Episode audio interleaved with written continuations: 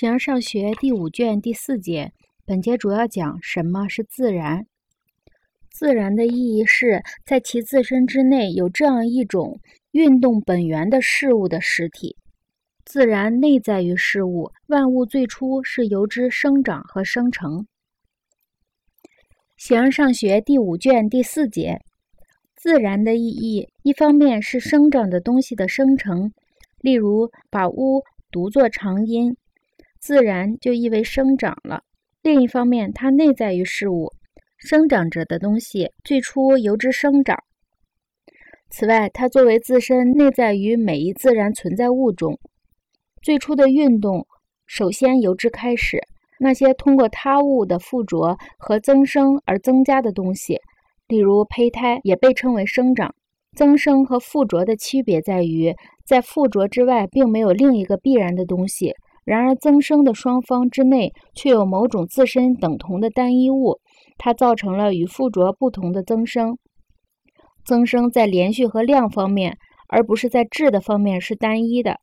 此外，某种自然存在由之最初开始存在和生成的东西也被称为自然，在其自身潜能方面既无形状也无变化。例如，雕像和铜器的铜就被称为自然。木器的木料以及诸如此类的东西，每一事物都由它们构成，原始质料都保持不变。也就是在这种意义下，人们把自然存在的元素叫做自然。有的人说是火，有的人说是土，有的人说是气，有的人说是水，以及诸如此类的东西。有的人说是其中的一些，有的人则说是它们的全部。此外，自然存在物的实体以另一种方式被称为自然。例如，有些人说原始组成是自然，恩培多克勒就这样说：世间的事物没有一件是自然，而不过是混合以及混合物的分离。人们把这些东西叫做自然。所以，那些出于自然而存在或生成的东西，尽管其由之生成和存在的东西已经存在着，倘若还不具有形式或者形状，我们就不能说它已经具有了自然或本性。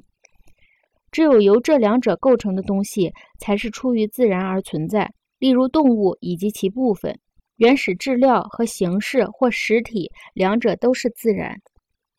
原始质料有双重意义，或者是对自身来说的原始，或者是一般意义上的原始。